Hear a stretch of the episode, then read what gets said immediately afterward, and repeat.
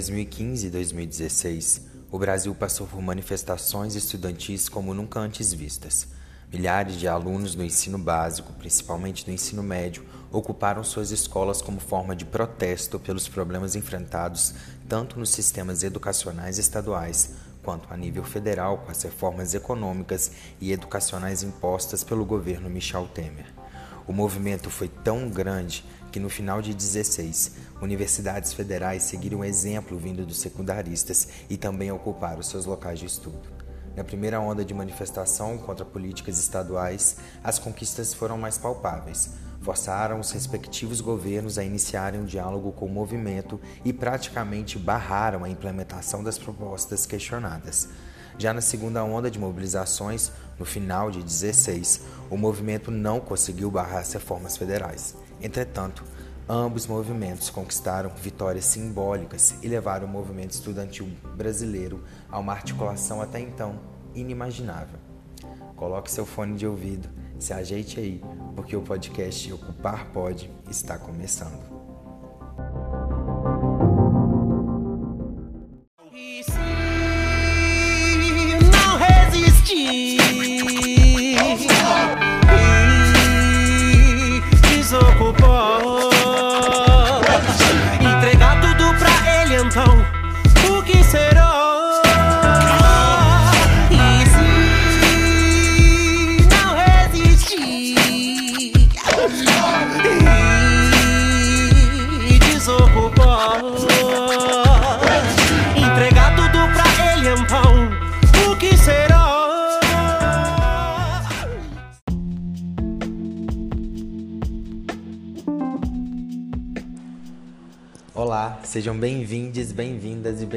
Ao podcast Ocupar Pod. Essa série de episódios foi produzida por três estudantes de História da UFMG para a matéria Escolas de Resistência. Ao longo de três episódios, iremos aprofundar sobre os aspectos factuais, estruturais, culturais e pedagógicos das ocupações secundaristas de 2015 e 2016 que aconteceram no Brasil. Neste primeiro episódio, faremos um panorama cronológico sobre os principais acontecimentos e as principais reflexões que os especialistas deste assunto já concluíram em pouco mais de cinco anos de pesquisa. Vem com a gente, eu sou Álvaro Mota, professor de História, e neste episódio irei conduzir um retrospecto histórico sobre estes eventos.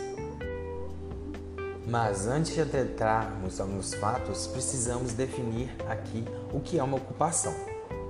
Ocupação é uma forma de protesto político bastante utilizada por movimentos sociais que reivindicam seus direitos.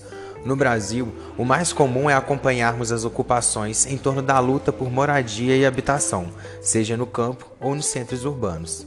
A ideia neste caso é ocupar propriedades improdutivas de grandes proprietários, a fim de exigir que o direito à moradia, salvaguardado pela Constituição de 88, seja efetivado para todos.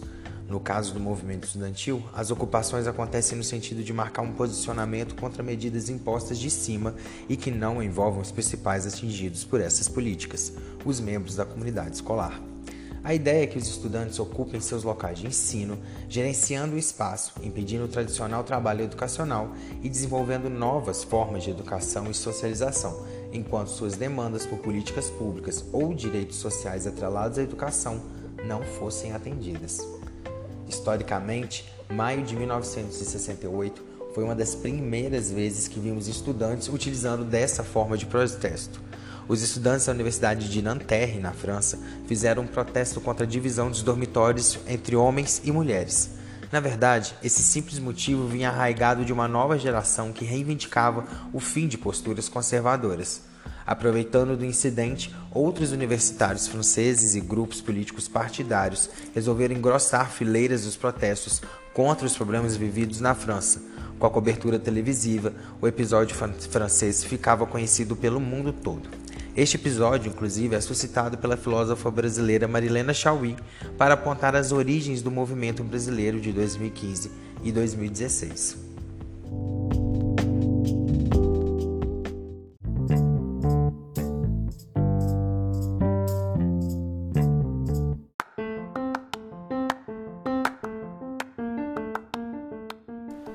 Entretanto, foi da América Latina que os estudantes brasileiros se basearam. O professor de políticas públicas da USP, Pablo Hortelado, chama atenção para o fato de as ocupações brasileiras terem sido influenciadas por dois elementos. O primeiro é o documentário do Carlos Fronzato sobre a revolta dos pinguins, que é um documentário mostrando a ocupação das escolas pelos estudantes chilenos.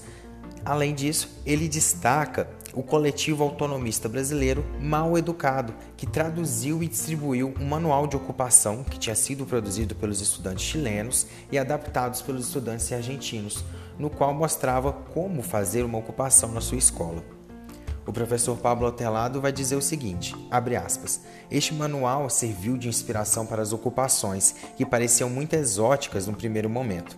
O fato de os estudantes verem que isso já tinha sido feito em grande escala em outros países serviu de inspiração e de motivação, pelo menos para as duas primeiras escolas, que na época da, da entrevista do professor aconteceu em São Paulo em 2015.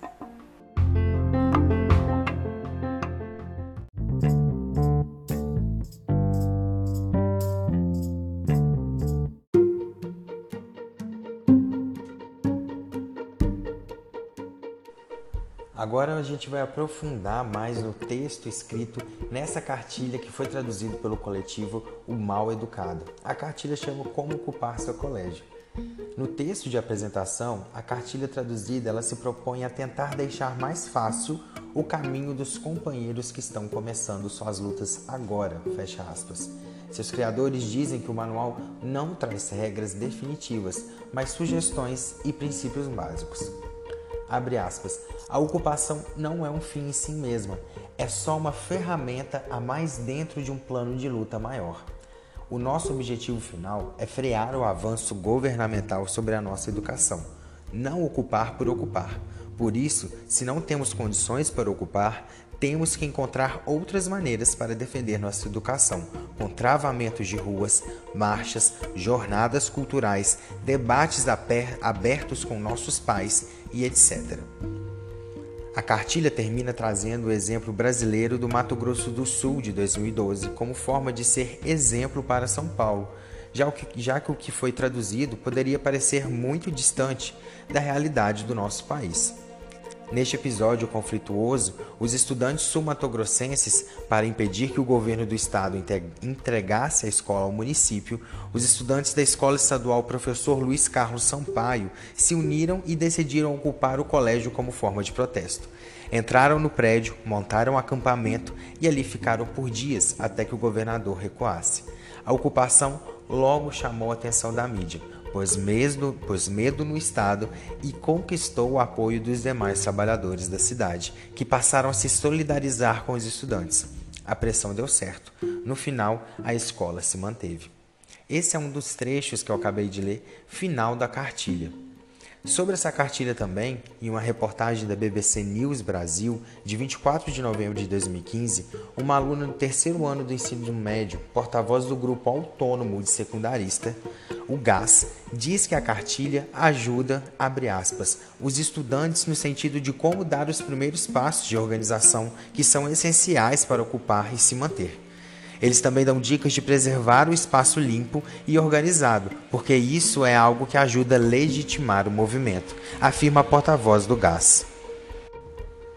A BBC News Brasil também conversou com membros da Frente de Estudiantes Libertários, que criou o manual em 2012 e se define como organização político-social composta por estudantes, cujo norte é a revolução social. Fecha aspas. A reportagem da BBC, eles se mostraram muito surpresos com a internacionalização do material. Eles disseram como, sério? Que estão utilizando o guia? Não sabia. Está sendo útil? Como estão indo as ocupações? Infelizmente, são só isso que a reportagem da BBC traz pra gente, mas o que já demonstra o que? Uma grande conexão de secundaristas da América Latina.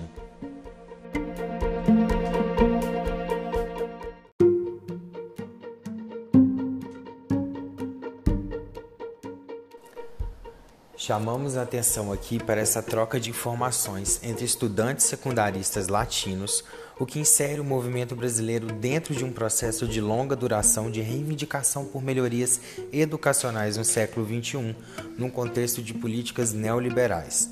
Além das manifestações argentinas de 2012, de onde vem a cartilha de como ocupar uma escola, e os movimentos chilenos, conhecidos como Revolta dos Pinguins de 2006 e 2011, no Paraguai, em 2016, os estudantes secundaristas também ocuparam as escolas e promoveram manifestações por todo o país, o que culminou com a renúncia da secretária de Educação e Cultura da época, Marta Lafuente. Nesse sentido, a historiadora Graciela Silva, em um artigo para a revista científica Despierta, em 2019, analisa as ocupações na rede estadual do Rio de Janeiro e afirma que, abre aspas, Estudantes paraguaios gravaram vídeos e enviam mensagens de apoio aos secundaristas fluminenses. Segundo depoimentos de um estudante do município de Cabo Frio, os secundaristas brasileiros e paraguaios mantinham contato constante através de grupos no aplicativo do WhatsApp, onde expressavam apoio mútuo e trocavam informações sobre os rumos do movimento.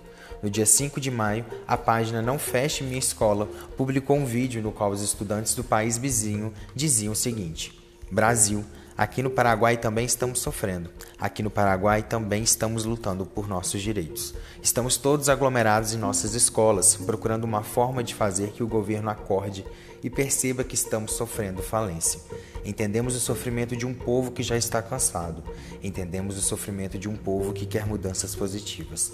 Então, daqui do Paraguai, mandamos abraços, muita força e os encorajamos para que sigam na luta. Força Companheiros. Essa foi uma tradução livre feita pela historiadora Graciela Silva.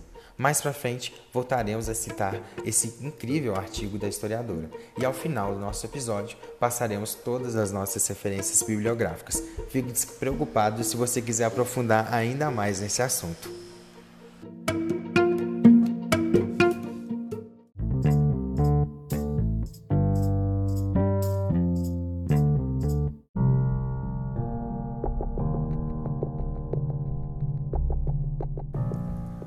Agora, nos deteremos na cronologia dos fatos que desencadearam o maior movimento estudantil brasileiro. Para nos nortear nessa retrospectiva histórica da primeira onda, utilizamos o artigo O Novo Ciclo de Ações Coletivas Juvenis do Brasil, de autoria do pesquisador Luiz Antônio Grupo, de 2018. O professor Luiz Gropo é docente da Universidade Federal de Alfenas e articulou um grupo nacional de pesquisadores deste movimento, e a partir principalmente desses estudos em que nos baseamos para produzir essa série de episódios em formato de podcast.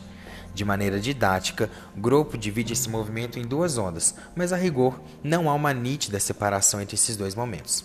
Agora, por início, vamos nos deter a primeira, mais longa, que vai de dezembro de 2015 até julho de 2016.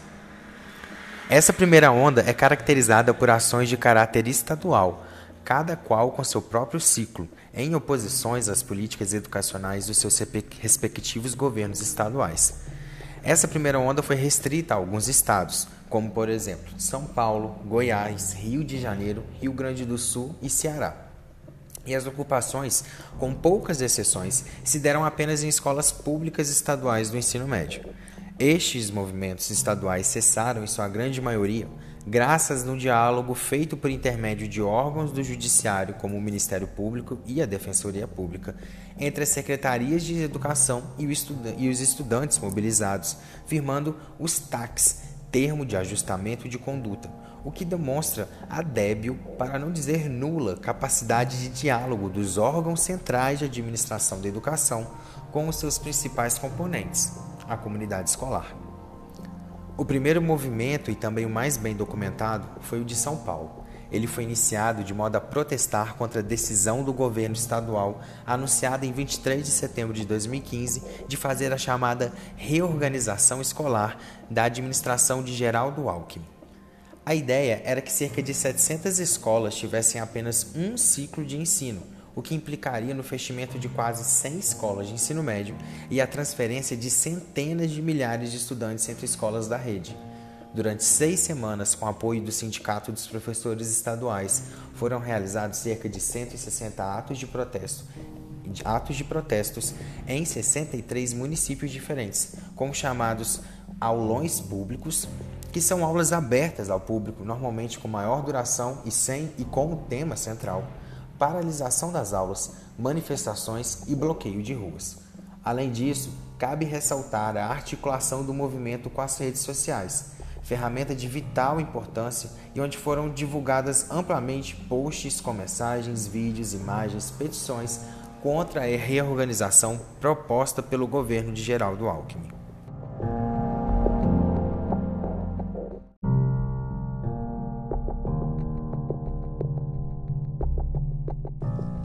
Mesmo assim, o diálogo com o Estado não foi aberto.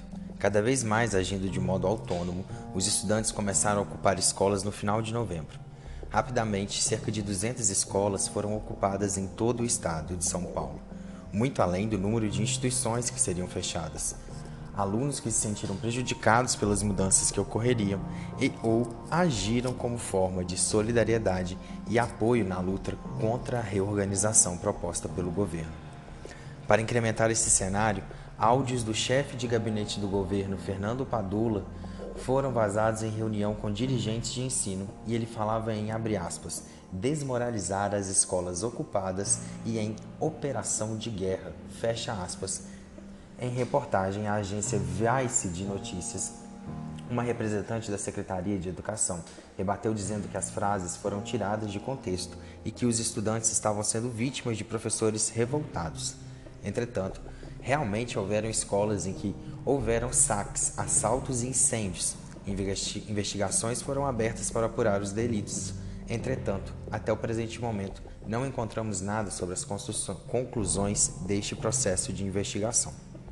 Entre liminares de reintegração de posse das escolas e aumento das tensões entre alunos e governo, a maioria das ocupações continuaram. No dia 3 de dezembro de 2015, o Ministério Público e a Defensoria Pública do Estado de São Paulo entraram com uma ação civil pública na Justiça pedindo a suspensão da reorganização escolar. As entidades afirmaram que a ação foi a última medida adotada após diversas tentativas de diálogo com o governo. No dia 4, a popularidade do governador Geraldo Alckmin caiu para 28%, segundo uma pesquisa do Instituto Datafolha, a pior registrada pelo seu governo. Pela primeira vez, o nível de desaprovação de Alckmin foi maior do que o seu nível de aprovação. A pesquisa também abordou a reestruturação do ensino, onde 61% dos entrevistados disseram contra o projeto, enquanto 55% apoiavam as ocupações feitas pelos estudantes. No mesmo dia 4, o governador anunciou a suspensão da reestruturação e o secretário de Educação, Hermann von Wald, pediu para deixar o cargo. São Paulo teve um novo ciclo de ocupações entre abril e maio de 2016. Desta vez, eram os alunos das escolas técnicas estaduais, conhecidas como ETECs, motivados pela falta de merenda ou pela má qualidade dela, ao lado da demanda para que fosse decretada uma CPI, uma comissão parlamentar de inquérito, na Assembleia Estadual, a Alesp, com o intuito de investigar o desvio de recursos públicos destinados às merendas escolares. Dessa vez, os estudantes ocupados em suas ETECs foram retirados com o uso da violência policial orquestrada pelo governador de São Paulo. Entretanto, o movimento também ocupou a Alesp, a Assembleia Legislativa do Estado, retirando-se dela após ordem judicial de despejo, mas conseguiram um número suficiente de assinaturas de deputados estaduais para autorizar a abertura da CPI.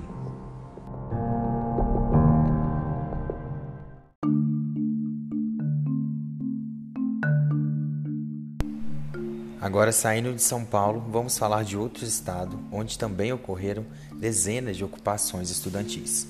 Em Goiás, 27 escolas estaduais foram ocupadas entre dezembro de 2015 e janeiro de 2016.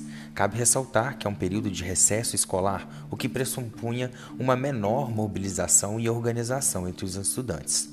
A principal demanda era a revogação da decisão do governo estadual sob a administração do governador Marconi Perillo do PSDB de entregar a gestão das escolas a organizações sociais.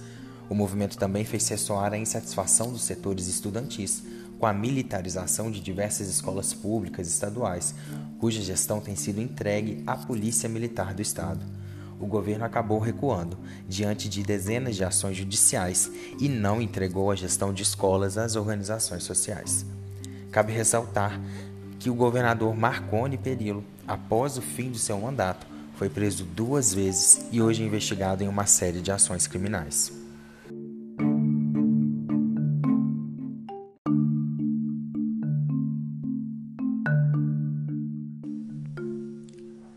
No Rio de Janeiro, as greves estudantis aconteceram em final de fevereiro de 2016, de forma simultânea com a greve dos professores. Os dois grupos estavam contra as condições precárias do sistema estadual de educação, mas as ameaças de corte nas verbas da educação, dada a crise fiscal do Estado, sob comando do governador Luiz Fernando Pezão, do MDB. Também preso em 2018, tendo sido o primeiro governador fluminense em exercício a ser detido pela polícia. A primeira ocupação da escola se deu em 21 de março de 2016, em um colégio estadual na Ilha do Governador, na cidade do Rio de Janeiro. E afinal, foram cerca de 80 escolas ocupadas entre abril e junho de 2016 no estado. De acordo com a historiadora Graciela Silva, a continuidade do movimento forçou a Secretaria de Educação a ceder e dar início a uma nova rodada de negociações com os estudantes. Através de audiências realizadas pela Tempestria Pública e o Ministério Público Estadual, que começaram apenas no dia 16 de maio, as partes chegaram a um acordo que fosse capaz de encerrar as ocupações. Ao final, o movimento secundarista consolidou conquistas importantes, embora as demandas relacionadas aos professores, como aumento de salário, não aconteceram. As conquistas principais dos estudantes são a eleição direta para a direção das escolas, uma pauta antiga do movimento estudantil e dos professores no Estado, garantia de livre atuação dos grêmios estudantis, delimitação das atribuições do conselho escolar, repasse de 15 mil para cada escola ocupada, climatização de salas de aula, extensão da gratuidade de transporte público durante as 24 horas nos dias letivos e para a realização de vestibulares, duas refeições diárias para alunos de meio período e quatro para os que cursam período integral, além de um plano de ação para solucionar os problemas das escolas que não possuíam cozinha. Era esse o estado das escolas no estado do Rio de Janeiro. A voz de todos, para os pais e mães que estão em casa e principalmente os trabalhadores, é mais ou menos assim, ó. Mãe,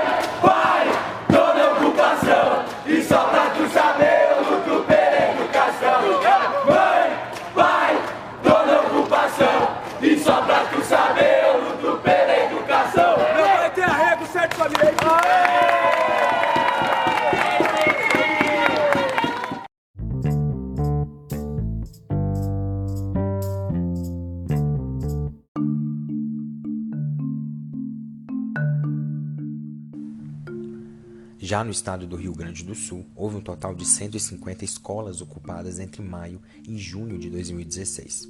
O destaque vai para a capital Porto Alegre, onde quase 60% das escolas de ensino médio públicas do município estavam ocupadas. Além da capital, as cidades de Rio Grande e Pelotas se destacaram pela atuação dos estudantes. A ação foi motivada em crítica aos projetos de lei do governo estadual sob a administração de José Ivo Sartori do MDB, que precarizariam ou privatizariam fundações e empresas públicas ligadas ao ensino, pesquisa e desenvolvimento, bem como o rechaço ao projeto de lei do mesmo governo que instituiria no Estado a chamada Escola Sem Partido. Depois que 70 estudantes ocuparam a Assembleia Legislativa do Estado, foram iniciadas negociações entre representantes do governo, do legislativo e de estudantes. O acordo firmado no dia 14 de junho consagrou o recuso do governo sobre as propostas questionadas e a promessa da desocupação das escolas. Interessante sobre o caso gaúcho são as observações e reflexões levantadas pela antropóloga Rosana Pinheiro Machado e Lúcia Scalco, que desde 2009 estudam por meio da etnografia longitudinal sobre o consumo e política entre jovens no Morro da Cruz, a maior periferia de Porto Alegre. Mesmo sendo uma pesquisa com um recorte muito bem delimitado, acreditamos que as conclusões obtidas pelos pesquisadores ilustram de forma exemplar o perfil político-ideológico dos estudantes brasileiros e o impacto das ocupações em suas vidas. Aproveito aqui para citar diretamente as reflexões das pesquisadoras que estão disponíveis no artigo de 2018, Da Esperança ao Ódio, Juventude, Política e Pobreza do Lulismo ao Bolsonarismo. As autoras retomaram o trabalho de campo no final de 2016, momento pós-ocupações, e queriam entender se havia relação entre os rolezinhos, último fenômeno que elas haviam estudado durante as escolas, e as ocupações escolares acontecidas no ano da pesquisa. Na primeira visita, as pesquisadoras notaram que os meninos que cultuavam marcas e faziam os rolezinhos em shopping centers ignoravam por completo as ocupações secundaristas, quando não desprezavam, falando como coisa de vagabundo. Parece que o pêndulo das rebeliões primitivas pesava para o lado do conservadorismo. Aproximadamente um terço dos alunos secundaristas demonstravam profundo interesse na figura do então pré-candidato à presidência, Jair Bolsonaro. Entretanto, no meio de toda a crise social que o país passava, e infelizmente passa, não foram solezeiros que transmutaram sua revolta na formação de novas subjetividades políticas e contenciosas, dizem os autores. E assim, as duas antropólogas desenvolvem uma teoria para explicar o momento dos jovens e adolescentes brasileiros na segunda década do século XXI, divididos entre o conservadorismo e a pauta progressista dos direitos e liberdades individuais. As antropólogas concluem que as jornadas de junho de 2013 acabaram atuando como uma janela de oportunidades políticas para a mobilização de muitos jovens secundaristas nos anos seguintes. Uma das características das ocupações das escolas que se alastraram no país foi o protagonismo político das meninas adolescentes. Além das ocupações em si, o Brasil pós-2013 se caracteriza pela multiplicação de coletivos negros, LGBTs e feministas, marcados pela lógica autonomista da descentralização e horizontalidade. E aqui ressaltamos que é nessa, é a partir dessa lógica e com essa lógica que essas pessoas vão encabeçar o movimento das ocupações em grande parte do país. Por final, a pesquisa, as pesquisadoras, ela afirmam que enquanto elas estiveram pesquisando desde 2006 na escola, é, é óbvio que houve uma explosão de meninas que se declararam feministas.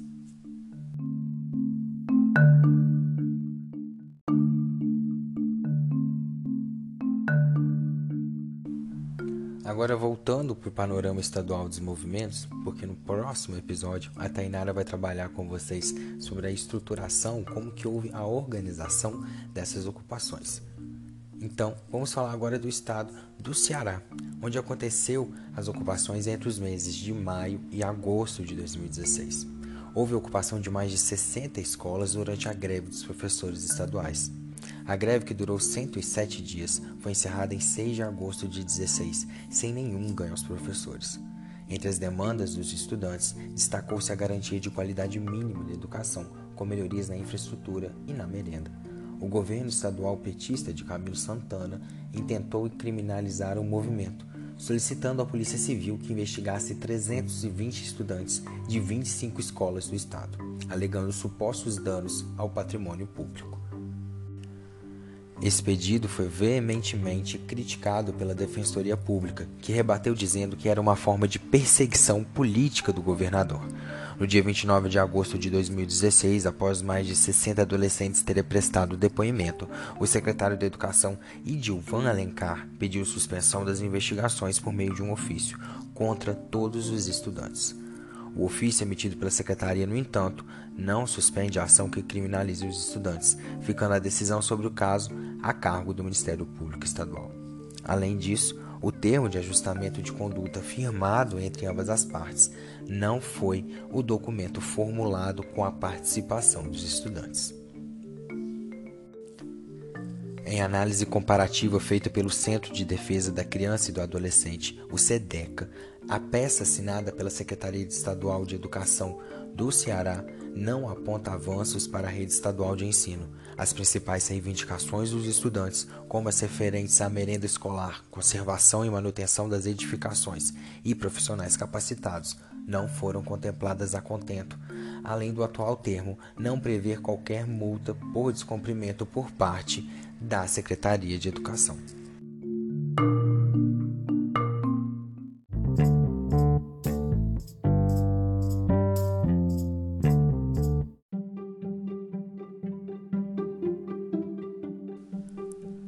Ainda seguindo a datação e a periodização feita pelo professor Luiz Grupo, entraremos agora na chamada segunda onda e faremos uma retrospectiva histórica, assim como temos feito.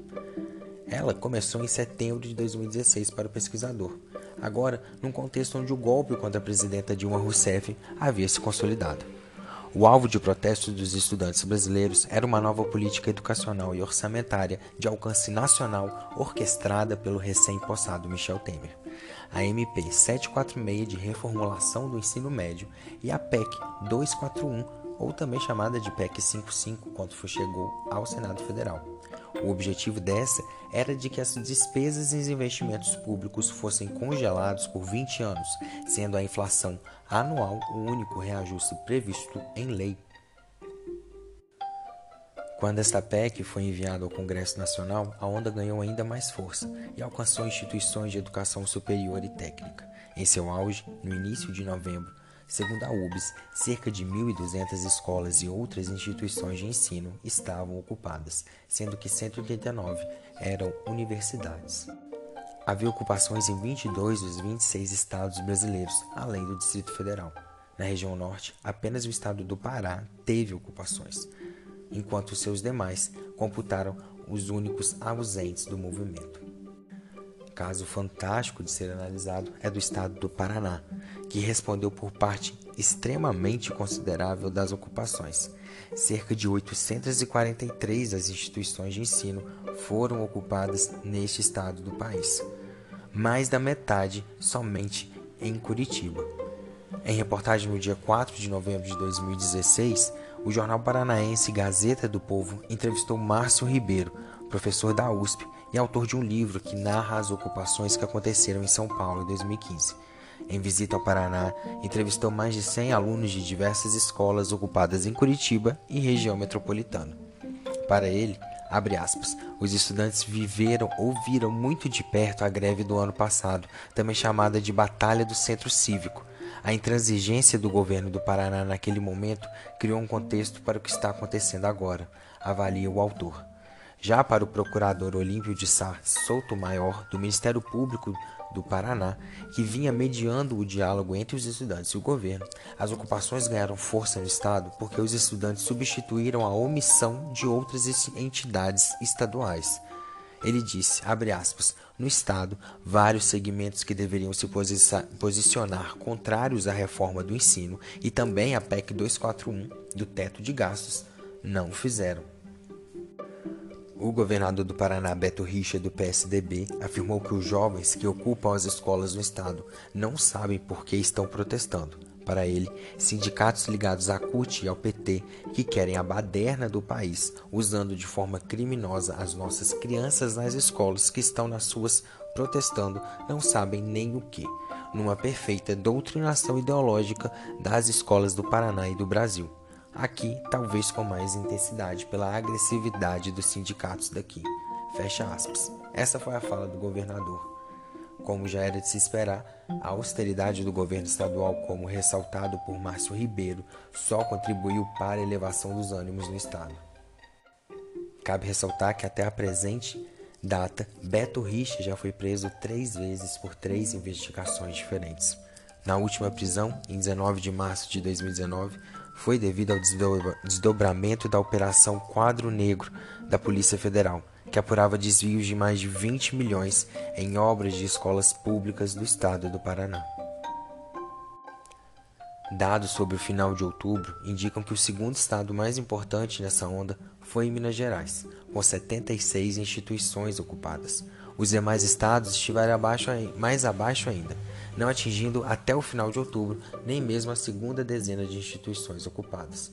O Espírito Santo, com 24, Rio Grande do Sul, com 17, Rio Grande do Norte, com 13 e Distrito Federal, com 12.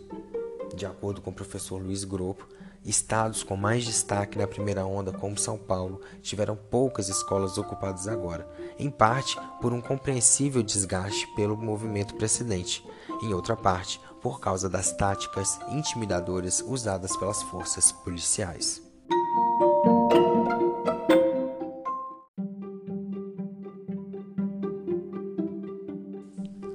Geral, as ocupações foram precedidas por aulões públicos e rodas de conversa sobre os impactos da MP 746 e da PEC 55. Luiz Gropo ressalta que as ocupações conformaram uma onda nacional de protestos, receberam apoio de inúmeras organizações sindicais e profissionais, vincularam-se em diversos locais a movimentos grevistas de técnicos e docentes das instituições de ensino superior. Além disso, participaram de atos públicos de protesto, tanto em suas localidades quanto em Brasília, no dia da primeira votação da PEC 55 no Senado, 29 de novembro de 2016. Mais de 15 mil pessoas de todo o país, a maioria estudantes e trabalhadores da educação, estavam presentes na Praça dos Três Poderes em Brasília. Ao chegar ao gramado do Congresso Nacional, houve tumulto e confronto entre os manifestantes e a polícia. Ambas as ondas de ocupações se basearam no modelo desenvolvido ou recriado pelos secundaristas chilenos e argentinos. Entretanto, a longa duração das ocupações brasileiras diverge frontalmente com o proposto por nossos hermanos, principalmente nas ocupações em instituições federais, onde a abertura de diálogo foi nula, até por conta da distância do órgão central e da especificidade do momento político golpista que o país passava. Enquanto a cartilha recomendava ocupações curtas de no máximo duas semanas, em muitos locais a ocupação durou um mês ou mais. O professor Luiz Gropo vai ressaltar que essa longa duração certamente trouxe um desgaste físico, mental e psicológico aos estudantes. Em contrapartida, tiveram um maior impacto formativo aos ocupantes, permitindo a criação de maior solidariedade e identidade coletiva. Como toda ação tem uma reação, não podemos deixar de ressaltar os movimentos que ocorreram contra essas mobilizações secundaristas. Ainda de acordo com a historiadora Graciela Silva, houveram manifestações em favor de desocupação em larga escala, quase que em todos os lugares das escolas estaduais ocupadas. Porém, não tiveram nem de longe a mesma força e organização que o movimento ocupa. Os protestos contrários às ocupações, quando ocorriam, eram esporádicos e esvaziados. No entanto, com o tempo, este movimento adquiriu um caráter proto-fascista, com atos de violência, invasões, depredações e ameaças a estudantes que integravam as ocupações. Além disso, ressaltamos os inúmeros relatos de estudantes que denunciaram alguns professores e algumas direções de escolas por constrangerem e ameaçarem os estudantes que participaram das ocupações.